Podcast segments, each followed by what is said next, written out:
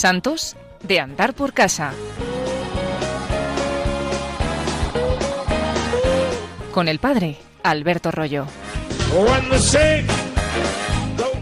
Vamos a hablar de los mártires, las persecuciones y concretamente de San Sebastián, ese mártir tan popular, quizá uno de los mártires más representados en la iconografía cristiana y celebrado en muchas parroquias.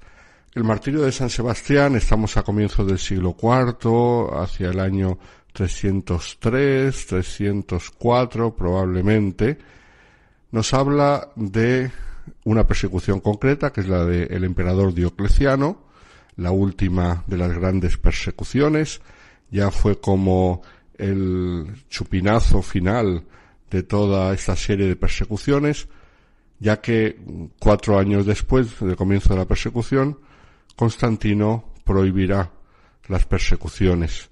Y unos años después, concretamente en el año 313, cuando ya llegó al poder absoluto, Constantino firmará el edicto de Milán por el cual se prohibieron las persecuciones y además se le dio personalidad jurídica a los cristianos dentro del imperio.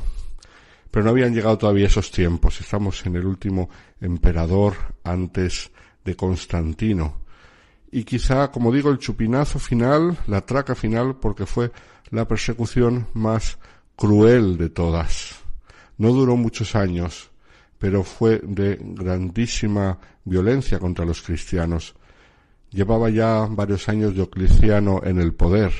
Concretamente en el año 284 había subido al trono y no gobernaba él solo el imperio romano, sino que era una tetrarquía, con lo cual se habían dividido en tres los territorios del imperio y él gobernaba solamente una parte. ¿Qué es lo que pasó? Pues que ya desde el principio se manifestó contrario a los cristianos, fue alejando del ejército y de los oficios públicos a los cristianos que había y fue rodeándose de colaboradores anticristianos. De modo que todo este ambiente y esta influencia de los colaboradores cuajó años después, a finales del siglo, en comienzo del siglo IV, estamos hablando de hacia el 302, con el comienzo de una gran persecución que se caracterizó por cuatro decretos persecutorios, los cuales es verdad que no se llevaron a cabo de modo igual por todo el imperio, sino que, por ejemplo, en el norte de Europa solamente prácticamente se obedeció al primero, pero en la zona oriental y luego en la misma Roma se obedeció a los cuatro decretos y entonces fue una escabechina. Se calcula que murieron unos 3.000, 3.500 cristianos en esta última persecución. Pero la cosa venía de antes. ¿Por qué las persecuciones? ¿Por qué el odio hacia los cristianos? Pues muy sencillo, ya desde el comienzo, por no hablar de la persecución de parte de los judíos, de las cuales en los hechos de los apóstoles tenemos muchas noticias y lo mucho que tuvo que sufrir el mismo San Pablo, pero ya en ámbito del Imperio Romano, los cristianos fueron vistos desde el comienzo como gente extraña, gente rara, no seguían las costumbres del resto del pueblo, los vecinos de los cristianos veían que no iban al templo a sacrificar a los dioses. De hecho, los cristianos no tenían templo, porque en aquella época no existían los templos cristianos. Se reunían en las casas, se reunían por la noche, el sábado por la noche, a celebrar la Eucaristía. Se reunían en celebraciones que estaban cerradas al público en general. Y todo esto levantaba muchas sospechas. Luego además se corrían rumores acerca de cosas raras que hacían en sus celebraciones. Se decía que llegaban al canibalismo porque comían el cuerpo de un tal Cristo. Y claro, cuando esto no se entiende, pues lo que comentaba la gente hacía que se les presentase como gente muy rara. Luego, por otra parte, a muchos eventos culturales organizados por el imperio, pues no querían asistir, no querían asistir a los circos, donde había luchas de seres humanos con animales, peleas de gladiadores, ejecuciones terribles, cosas muy crueles, tampoco aceptaban el libertinaje moral propio de la decadencia del final del imperio. Todas estas cosas les hacían raros. Pero es que además ocurría otra cosa y era que crecían mucho, tenían cada vez más eh, adeptos y entonces llamaba la atención cómo este grupo tan raro podía atraer tanto a la gente. Se decía que eran ateos porque no iban al templo.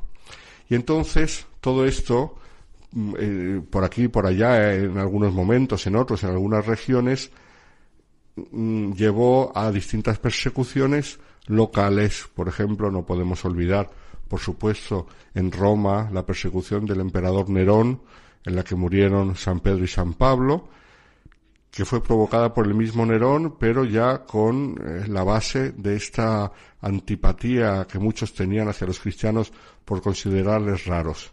Sin embargo, a finales del siglo I, el emperador Domiciano provocó la primera persecución organizada en todo el imperio. ¿Y esto por qué? Porque fue el primer emperador que promovió a nivel global de todo el imperio el culto a la figura del emperador, concretamente a sí mismo, lo cual escandalizó mucho en aquella época, porque emperadores eh, divinizados después de su muerte había habido muchos ya desde tiempos de Augusto. Sin embargo, Domiciano, hacia el año 90 más o menos, fue el primero que exigió el culto a sí mismo como modo de unificar la religión en todo el imperio. Cada uno podía tener la religión que quisiera, pero todos los que vivían en el imperio tenían que coincidir en el culto al emperador. Que esto se traducía en algo tan sencillo como ofrecer incienso en el altar dedicado al emperador, pero los cristianos se negaron desde el primer momento porque les parecía idolatría y entonces fueron perseguidos en todo el imperio. Esta fue la persecución que se refleja con toda probabilidad en el libro del Apocalipsis. Fue tan terrible que San Juan habla de Domiciano como una gran bestia por eh, lo violento que fue la persecución contra los cristianos.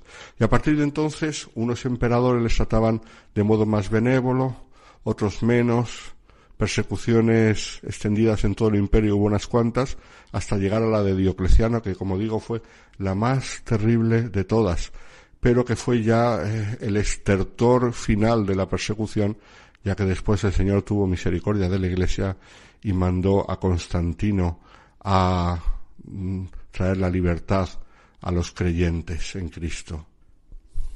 Y en el contexto de esta persecución encontramos el testimonio grande y hermoso de San Sebastián, del cual en un principio no se sabía mucho, porque mm, restos contemporáneos se conservan pocos, pero sí que se sabe ya desde el comienzo que era militar, que era mártir, que había sido eh, sepultado en las catacumbas de la Vía Apia y que su martirio había ocurrido el 20 de enero. Esto ya mm, desde los mismos tiempos de su martirio. Poco después empiezan a surgir otras ideas. Por ejemplo, San Ambrosio de Milán nos hablará de su madre, la madre de San Sebastián, que era milanesa, esposada con un funcionario romano que era de las Galias meridionales, esto es francés, pero no sabemos datos del martirio. Luego, poco a poco se irán rellenando esos datos. No habían pasado cien años de la muerte de San Sebastián cuando ya tenemos una historia de su martirio escrita, lo que se llama Pasio Santi Sebastiani, las famosas pasiones, que eran los relatos de la muerte de los mártires, que eran tan conocidas entre los cristianos que se intercambiaban unos con otros estas pasiones, que eran relatos breves, y se leían en la comunidad para enfervorizar al pueblo de Dios. Entonces, la pasión de San Sebastián, como digo, fue escrita cuando no habían pasado todavía cien años, lo cual a nosotros nos puede parecer mucho, pero en aquella época no era mucho. Y se pone por escrito por la tradición oral que los cristianos habían transmitido durante aquellos años.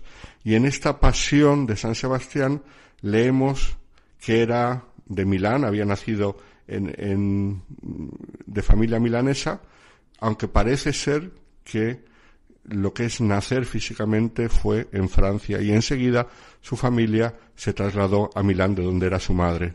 Sabemos que era cristiano y que fue el sostén de los cristianos en la cárcel y apóstol entre las familias nobles y los magistrados porque siendo militar tenía facilidad para acceder a las cárceles.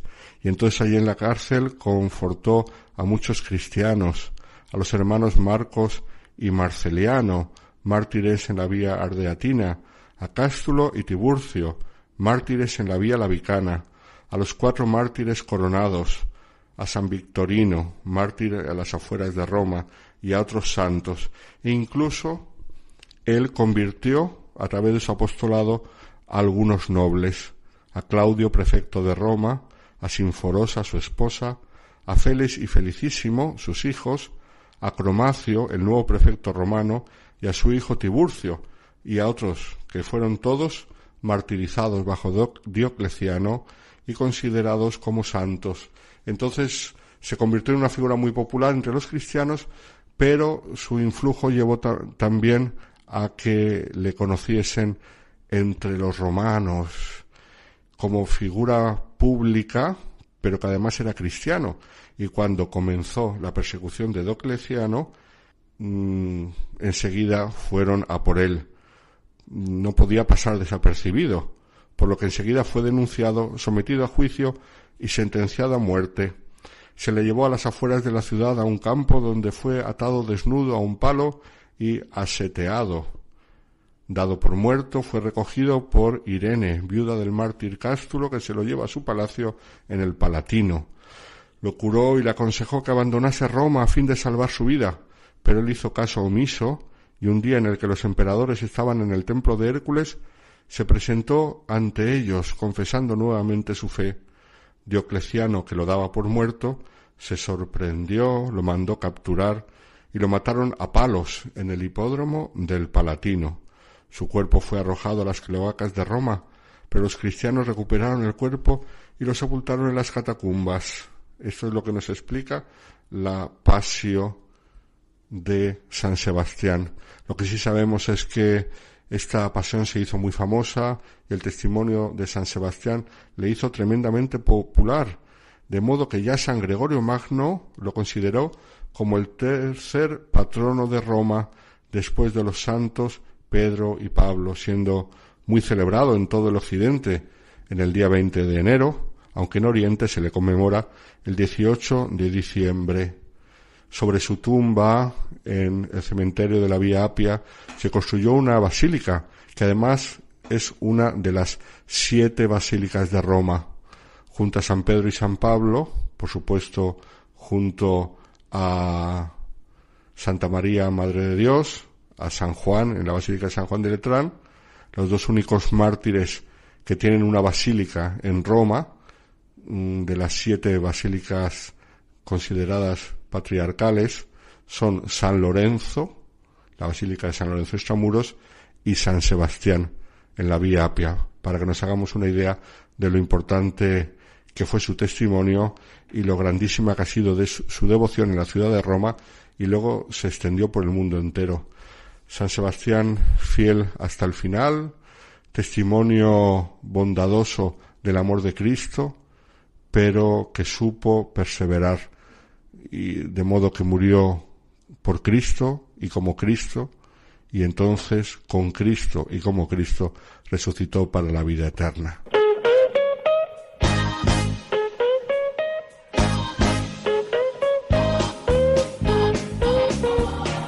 Santos de andar por casa.